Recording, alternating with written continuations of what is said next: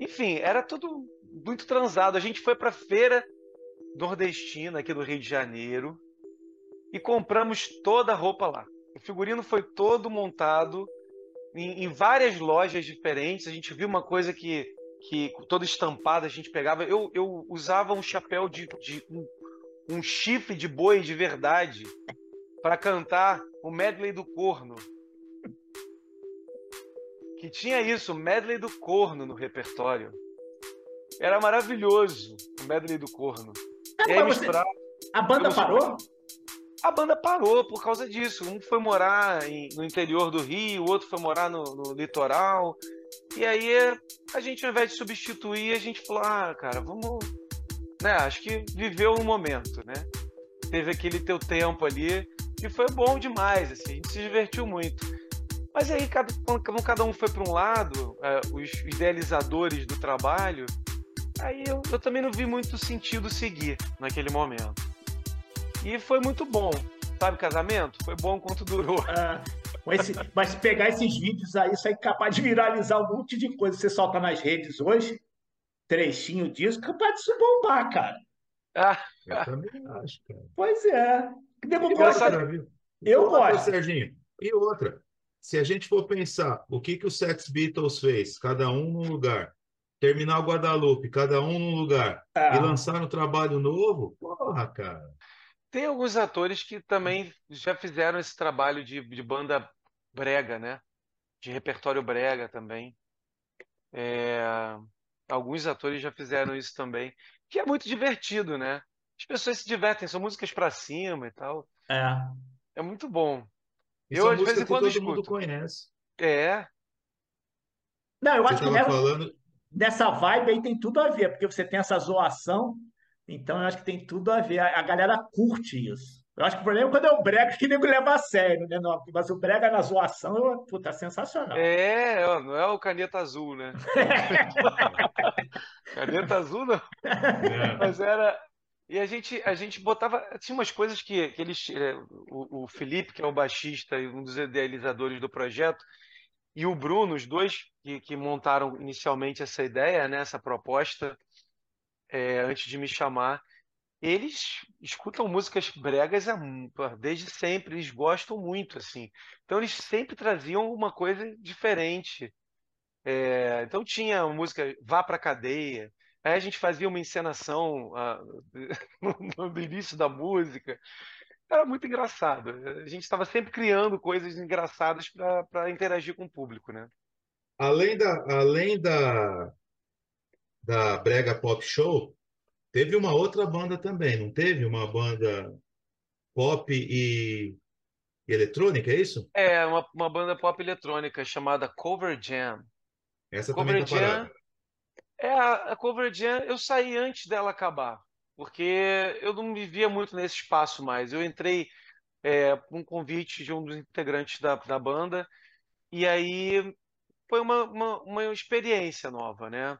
de estar tá tirando música. A gente tinha um show é, fixo todo mês num lugar aqui no Rio, numa casa aqui no Rio, bem legal, tradicional, que acabou. Não sei qual motivo, foi bem antes da pandemia, mas a gente a gente tocava lá todo mês e era uma casa, era um trabalho muito diferente, porque eram músicas que estavam tocando na rádio. E eu a vida inteira tocava, cantava o que eu gostava de escutar, que foi minha influência lá atrás. Então, eu fiz o processo completamente inverso. Né? O que estavam lançando, eu estava é, escutando, tirando e cantando para o público. Né? Mas era. Eu vi que depois de um tempo, eu cheguei a ficar um ano e meio no trabalho, ou dois anos, não lembro agora. E eu vi que assim, já tinha cumprido o meu papel de, de, experiência naquele universo ali, sabe? Porque eu sempre gostei muito de experimentar as coisas também. Eu quero, quero ver como é que é. Como é que é um pouco isso aqui? As pessoas muitas vezes não entram nos universos, mas criticam muito, principalmente músico que trabalha com um determinado é, segmento. É, às vezes é, existe um outro segmento, ele critica muito, mas ele não chega a entrar para conhecer de perto. Né? E eu, eu quis fazer um pouco isso nesse momento da minha vida, de conhecer algumas coisas diferentes, né? E aí foi o momento em que eu é, entrei para a Converdian, fiquei um tempo na Converdian, entrei junto com os amigos nesse projeto do, da Brega Pop Show, e aí depois a Mais do Mesmo começou a trabalhar muito. E aí eu fiquei, muito de fato, sem tempo para conseguir pegar outros trabalhos. Eu tive que optar.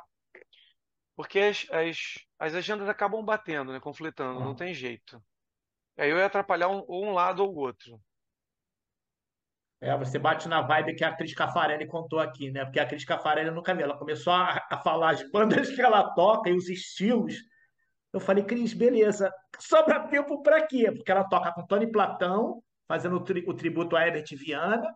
Ela toca os Sete Cabeças, que é o. o Carlos Gavan. O Gavan, que é, eles tocam. Ele, mas eles tocam, eles tocam também tributo a alguém ou eles iam tocar agora, não me lembro. Ela falou alguma coisa, mas eu não lembro. Ela tem uma outra também de não sei o que. Eu falo, ela tem umas quatro bandas. Eu falei, cara, como é que você divide teu tempo? Né? E ainda dá aula de música. E como é que vira a chave, né? É, e como é que vira a chave. chave. São estilos totalmente é. diferentes. Eu falei, cara, que loucura. Que loucura. E a agenda, né? Porque a chance de conflitar, ainda mais né, tendo uma agenda com, com o Tony, com e com outras pessoas que, que são conhecidas também, enfim, a chance de conflitar é muito grande, né? Pois é, pois é. Deixa, deixa eu mudar o assunto completamente aqui, uma viagem completamente louca. Que o Pedro é um cara inteligente, a gente já viu, né? Foi inteligente até de deixar o mestrado para lá. Como é que foi o processo para aprender a resolver o cubo mágico? Por causa do meu filho. Meu filho trouxe essa praga aqui para casa, sabe? Aí ele falou, ele entregou o cubo para mim e falou: pai, como é que faz? Eu não sei, filho. Eu fico, já a vida inteira eu peguei isso aqui, mexi e nunca consegui fazer na minha vida. E aí eu resolvi é, estudar o cubo, pegar vídeos, começar a ver como é que faz, qual é o, o método, né? Porque aquilo ali é método é. para você conseguir. É, você tem alguns métodos para você conseguir resolver. Não adianta você ficar mexendo ali sem motivo nenhum, tentando igualar os lados por querer igualar, você não vai conseguir nunca. E aí estudei algumas semanas, sei lá, uma ou duas semanas o, o cubo mágico, essa coisa toda de fazer, e aí começar a entrar, né? Porque isso vai, você vai aprendendo os, os passos, e aí não adianta você ficar com a cola ali o tempo inteiro, você vai ter que é, é, aprender de fato, né? Todas as etapas. É, é, é, memorizar todas as etapas. E aí, beleza, eu consegui. Eu falei, ah, finalmente, consegui. Filho, vamos lá, vou te ensinar. Eu não quero aprender, não, pai. Você já sabe fazer, eu não preciso saber fazer mais, não. Eu falei, ah, que safado, cara. Que safado. Ele me deu o um negócio, essa praga, eu aprendi e agora ele não quis aprender a fazer.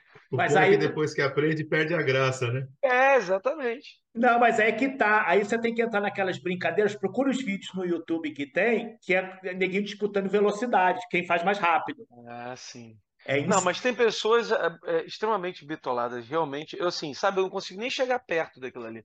Eu... Tem gente que faz em dois segundos, dois, três segundos. É, eu joguei três na parede. segundos é o tempo é o tempo que eu pego o negócio. Ah. Estava falando isso outro dia para um amigo. O filho dele é super rápido também, né? O tecladista dá mais do mesmo. O filho dele é super rápido. De vez em quando ele leva o cubo mágico. Né? Eu também fiquei observando, nessa mesma época que meu filho trouxe para mim, a praga do cubo, é, ele, esse, o filho desse, desse, do tecladista da banda levava também para os shows. Aí ele fazia, eu falava, pô, cara, legal isso aí, muito legal, muito bacana, mas não sei fazer, não faço ideia de como você começa a fazer isso aí. Então, ele fazia rápido, assim, 30 segundos. Eu ah. já achava que um absurdo. Aí ele falou, não, eu demoro muito. Eu falei, como você demora muito? Eu demoro cinco minutos para fazer. Não, tem gente que faz em três segundos. Querido, três segundos é o tempo que eu demoro para pegar. É para entender o que, que eu tenho na mão, né? para pegar o cubo. Assim, um, dois, três, acabou.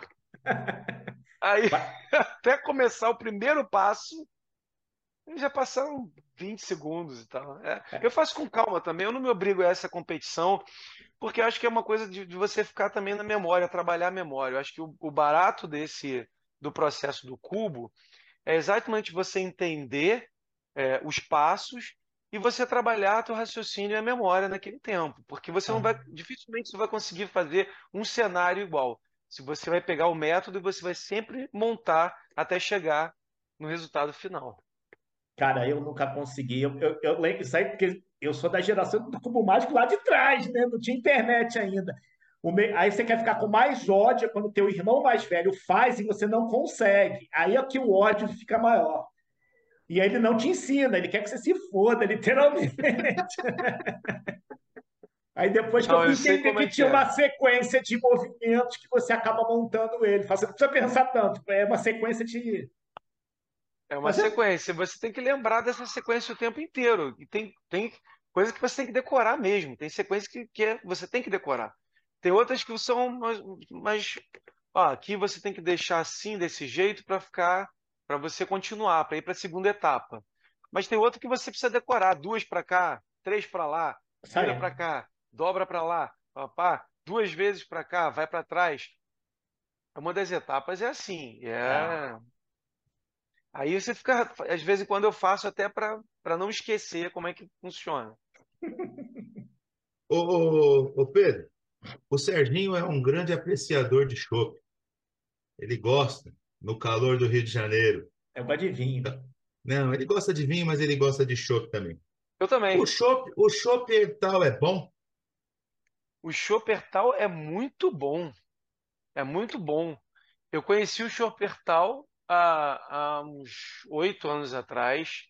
É, descobri é, uma família de Bento Gonçalves, Hertal também, e eles estavam colocando no, no Facebook, né?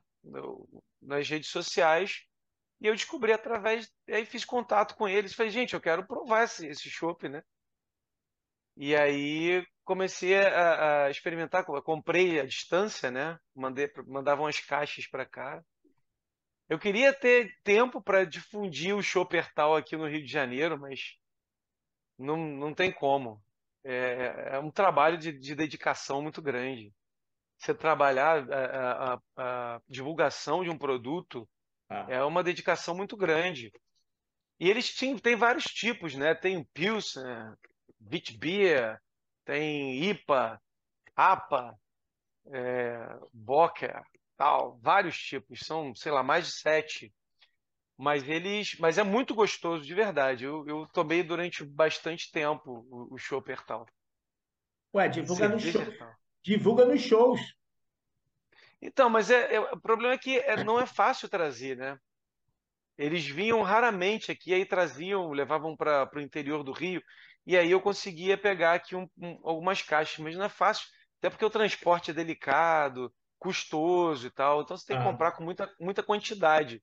Não vale muito a pena você comprar três garrafas, cinco garrafas, né? Você tem que comprar em quantidade grande para beber. Então é difícil o consumidor é, comum. Tinha que ter um representante aqui que trouxesse esse, essa cerveja para o Rio. Mas a fábrica é lá, elas fabricam bastante, até acho que 50, 5 mil garrafas ou 10 mil garrafas por mês. Estou precisando voltar com, com esse, com esse é. paladar aí da cerveja Hertal, porque é muito boa mesmo.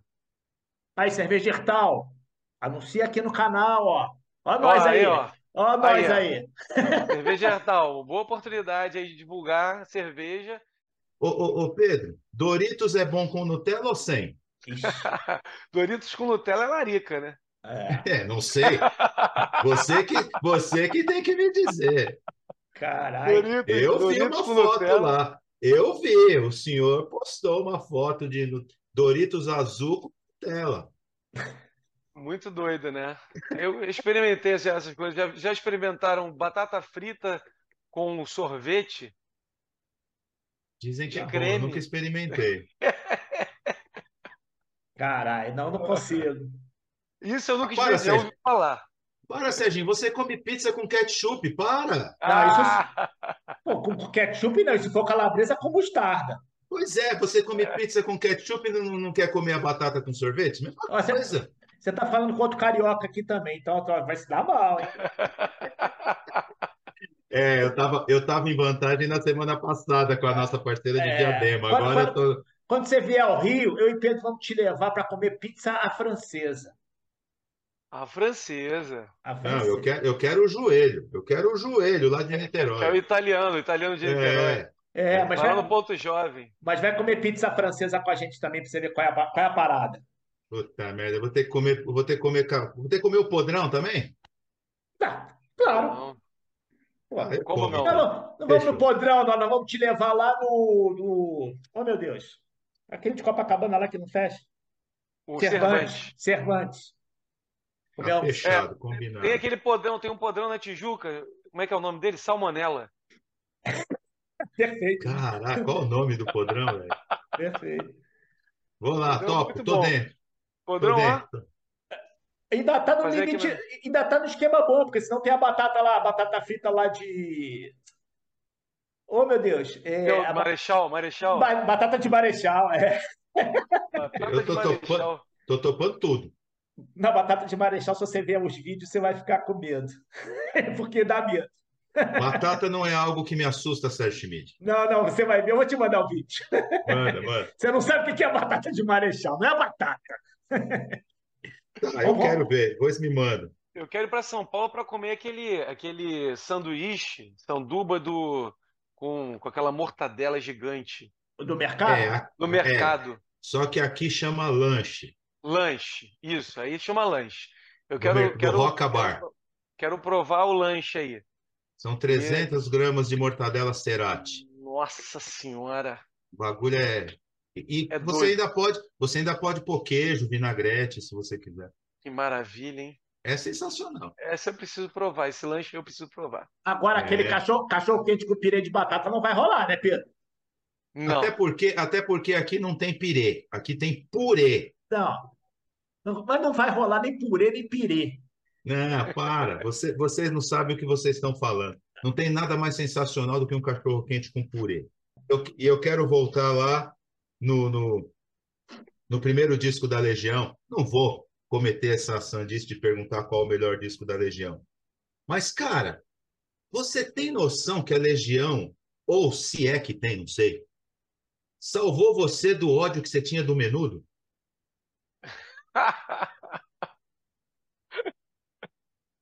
Ai, cara, essa. É... Eles, eles, gravaram, né? Hoje à noite não tem luar, né? Pois é, só para sacanear a gente, né? No acústico, no acústico. E eu canto essa música em vários shows aqui. Canto essa música em vários shows. E é, o público adora também. E a gente fez uma versão diferente da, da versão da Legião Urbana. Era uma versão de é, piano com orquestra. E aí a gente, a gente faz no show essa versão é, aqui no, no, no show da Mais do Mesmo. Fica bem bonito, fica bem bonito. Mas é assim, eu sou muito fã da, da de tudo que, que, que a obra da Legião é, traçou nesse tempo, né? Eu, eu sempre gostei muito do, do trabalho da Legião, acompanhar. Foi meu primeiro CD, foi é, a primeira, uma das primeiras músicas que eu aprendi a tocar. Não foi a primeira. A primeira, a primeira foi do Cazuza. Foi do Cazuza faz parte do meu show. Foi a primeira música que eu aprendi a tocar. E peguei uma música difícil, né? Porque não foi não foi uma coisa, não, não, não é simples, né? Tem acordes, não tem a, a, são acordes um pouco mais rebuscados e tal. E e depois eu, eu comecei a estudar um pouco mais de Legião Urbana, conhecer um pouco mais da Legião e fiquei apaixonado, né, pela obra do, do Renato, assim. Então, é, minhas desilusões amorosas foram todas é, ouvindo depois de Legião Urbana, as, as, músicas que me consolaram, os ombros mais é, é, sonoros que me, que me consolaram após as minhas desilusões amorosas. É, na adolescência, principalmente, né? Eu cheguei a um show da Legião Urbana aqui no Rio de Janeiro, quando eles fizeram a, na última turnê que eles fizeram, que era do Descobrimento do Brasil, eles fizeram um show no Metropolitan na época, tinha acabado de inaugurar o Metropolitan, e aí, assim, ingressos esgotados já, os dois dias. Foi uma, na época foi a maior lotação do, do, do Metropolitan. Que eles tentaram socar a gente lá, porque não tinha mais como botar, não tinha mais ingresso, né? E todo mundo ávido para ver a Legião Urbana, que quase não fazia show. O Renato detestava fazer show. Então, foi, foi incrível. O show foi, um, assim, digo até hoje que foi um dos melhores shows que eu já assisti na minha vida. Eu nunca vi uma energia como aquela que eu assisti naquele, naquele show no Metropolitan. Foi uma coisa assim, parecia que eu estava num, numa, numa, sei lá, num, num movimento religioso, né? Numa igreja. Porque era assim, as pessoas cantavam da primeira música até a última música e todo mundo com, com bandeiras e choravam, e choravam, e choravam. A cada música as pessoas choravam. E o Renato sabia muito lidar com, com aquela coisa do público ali, embora ele tivesse dificuldade, era muito cara muito autêntico, né? Ele, ele sabia emocionar o público, porque ele tocava também muito muito bem no lado no lado político, no lado emocional. Ele fazia as músicas para as pessoas já com essa intenção, né? Ele era muito sábio nesse sentido. E o cara morreu com 30 anos de idade. Como é que pode? A Legião muito é novo, tão... 38 anos, muito novo, né? A, a Legião é tão foda, Pedro, que não é questão de você não conseguir dizer qual é a melhor música dos caras. Você não consegue dizer nem qual é o melhor disco dos caras. Não, é difícil. É difícil. Eu acho que o que mais vendeu, talvez, tenha sido Quatro Estações, que foi um disco que que mais teve hit, né? Que mais lançou hit, né? Talvez tenha sido Quatro Estações, mas não necessariamente é o disco que eu mais gosto, né? Não necessariamente é o disco que você mais gosta, porque tem várias músicas que tocam a gente em todos os discos. É impressionante. Eu acho que a Legião Urbana, ela, ela é tipo Beatles no mundo, sabe? A Legião para o Brasil é tipo Beatles no mundo. Não, se os caras fossem gringos, era outra pegada. Era outra pegada. Realmente, é. assim, é... É, era impressionante. Aí você vê, nos... eles fazem as músicas de uma, uma, forma tão simples, os acordes simples, e, e tocava nas pessoas a, melodia, e tocava a letra do Renato, era um conjunto, né? Impressionante. Cara, eu, postei, eu postei no meu Instagram uma vez qual o disco do, do rock brazuca que marcou sua vida. A quantidade de pessoas que escreveu dois da Legião é surreal. Porque aquele disco, o primeiro disco da Legião, eu confesso que para mim foi aquela coisa, que porra é essa? Mas o dois, né?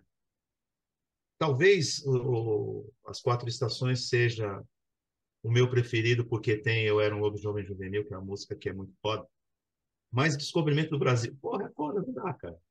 A gente vai tocar hoje o Lobisomem Juvenil. Essa é... música. Aliás, a gente está precisando para São Paulo, cara. A gente queria muito para São Paulo. A gente está indo para o Maranhão em julho desse ano. É... A gente toca muito aqui no Rio e está querendo sair um pouco do Rio, né? A gente está vendo uns produtores aí de, que, que, que fecham show em outros estados também, porque a gente quer sair aqui do Rio. A gente acha que precisa levar a obra do Renato para outros lugares. Embora tenham 300 bandas que fazem tributo à Legião Urbana, né? Fazem cover, tributo, é... porque agrada, né? Eu acho que é uma coisa muito nossa de querer sair daqui, de querer mostrar para outros públicos de outros lugares é, a obra da Legião. É, eles estão voltando agora também com, com, uma formação com André Frateschi, né? Como eles já fizeram outras 30 anos da Legião. É, mas a gente é assim, a gente gosta muito, eu, eu gosto muito do trabalho, porque eu sou muito fã da Legião Urbana e, e me identifico muito com a obra da, do, do, Renato, né? O que, que você achou do, do tributo que, que os meninos da Legião fizeram com Wagner Moura, cara? Assim, foi logo o primeiro, né? Depois da, da do, do, que o Renato morreu, eles ficaram muitos anos sem, sem tocar juntos, né? pelo menos com público. E o Wagner foi chamado, acho que por uma participação num filme, né, que ele cantou um Tempo Perdido, Isso e aí, aí foi chamado. Sim, é... inclusive o Wagner canta músicas bregas também, né? É. Ele também é um. O Wagner é, um, é sensacional. Né? Eu acho ele um ótimo, um ótimo ator. Né? O Wagner é um ótimo ator. E ele botou muito, toda a emoção que ele, que ele tem ali né? Como um ator, ele colocou toda a emoção dele ali. ele foi muito criticado, né, pelas pessoas por, por, pela, por não conseguir a, a afinação para algumas músicas, mas eu acho que ele, não sei se é a onda dele, né, mas eu acho que ele é um cara que entrega, ele tem uma entrega como artista absurda, né? Eu acho que ele tem uma entrega como artista e foi foi muito bonito ver aquela aquele espetáculo ali, né? Eu não sei se as pessoas esperavam dele uma uma uma voz incrível que pudesse. Eu não sei qual foi a expectativa que as pessoas tinham dele, né? Mas eu acho que ele entregou tudo que ele pôde como artista ali. E eu acho que é isso que mais importa, né? Eu acho que as pessoas foram, foram um pouco cruéis com ele também, porque ele não é cantor, cacete. E ele fez o melhor que ele pôde, eu gostei fez também. O melhor que ele pôde ali. Bom. E ele ele estava muito emocionado. Imagina, nem sei se eu iria conseguir cantar se eu estivesse no palco ali no lugar dele. Não sei nem se eu iria conseguir cantar. É, tamanha emoção de estar com Dado, com Bonfá, com, com enfim, né, aquela, aquela energia pós morte do Renato Russo, né? Eles se juntarem para fazer esse projeto aí, deve ter sido incrível mesmo para para hum. ele como artista, né? E emocionante. Acho que ele deve ter tremido do, do, da ponta do cabelo até a unha do pé. Eu sinto isso aqui à distância, cara. Imagina lá. É, pois é. A galera não sabe o que é subir no palco, meu amigo. Subir no palco, a parada é tensa. Não é mole, não. Não é mole. E, e, você ter que interagir com a galera e nem sempre a galera responde o que você está achando que ia acontecer, como é que tu vira esse jogo, como é que você puxa. É uma coisa que eu tenho assim, um lado psicológico que eu acho muito interessante do, do artista, é exatamente esse poder que ele tem que ter de assim, eu não posso ficar puto porque as pessoas não estão entendendo. Como é que eu quebro isso, né? Como é que, como é que eu puxo essa galera para mim? Isso acho que é o grande laboratório que eu acho que deve ser a parte, entre aspas, divertida do, do artista no palco. E é tipo, é. você tá cantando, você fala, porra, galera, era pra estar tá todo mundo pulando e ninguém tá todo sentado olhando pra tua cara. Você fala, fudeu, o que que eu faço? Porque se você baixar, se você e baixar. Aí, aí entra a improvisação, você tem que improvisar, você tem que fazer alguma coisa ali para não deixar a peteca cair. Isso aí. Por isso e que eu acho, voltando lá no início, aquele lado cênico, o artista do, do, né, do, do, palco do teatro, te ajuda nisso. É. Uma vez eu fui fazer um show com uma outra banda que de vez em quando eu toco, que eu, que eu montei há muito tempo atrás, chamada Música Urbana. E aí a gente foi tocar num lugar, que uma, uma das casas aqui no Rio que eu gosto muito, chamada Bukowski. E aí a gente é, chamaram a gente para fazer num dia péssimo, assim, numa quinta-feira de feriado, e aí não tinha ninguém no Rio de Janeiro. Eu falei, gente, vai ser um fiasco esse show. E foi. A gente chegou lá, tinham quatro pessoas. Eu falei, gente, como é que vai ser isso? Eu falei, quer saber? Peraí. Oi, tudo bem? Como é que vocês estão? Tudo bom? Que bom que vocês vieram assistir a gente. Toma aqui o set list. Escolhe o que vocês querem ouvir. Boa. Então a gente fez quase como. Vamos tocar uma roda de violão aqui, praticamente, né? Com os amigos. Não, e quem, fez o show para eles. E quem tá assistindo fala assim, cara, os caras estão tocando para mim. É, foi. Eu já essa? falava assim, então, Carla, e agora? Qual que você quer escutar, hein? ah, tem outra? Ah, então vamos ver qual é a outra que você quer aqui. Então eu já estava trocando ali, foi, foi gostoso. A gente improvisa, como pode. Isso aí, isso aí me lembrou o Alvin L contando o pessoal do Sex Beatles reunidos para fazer, fazer um show, num, uma exposição de gado, uma parada dessa aí qualquer. Ele falou, aí eles falaram assim: foi o melhor show que a gente fez, porque choveu pra caceta, não tinha ninguém. E a gente tocou pra ninguém, tocamos pros vacas, pros boi. e ele falou: foi o melhor show que a gente já fez na nossa vida. Só que ninguém viu. Ninguém viu. Muito bom. Eles ensaiaram, ensaiaram. Pois é, pois é. A gente está indo para o Maranhão é, em julho e aí vai tentar fazer outros shows lá por perto, porque é, é o que encarece ida de, de. Mas é avião, né? É. Aí você já estando lá fica mais fácil, acho.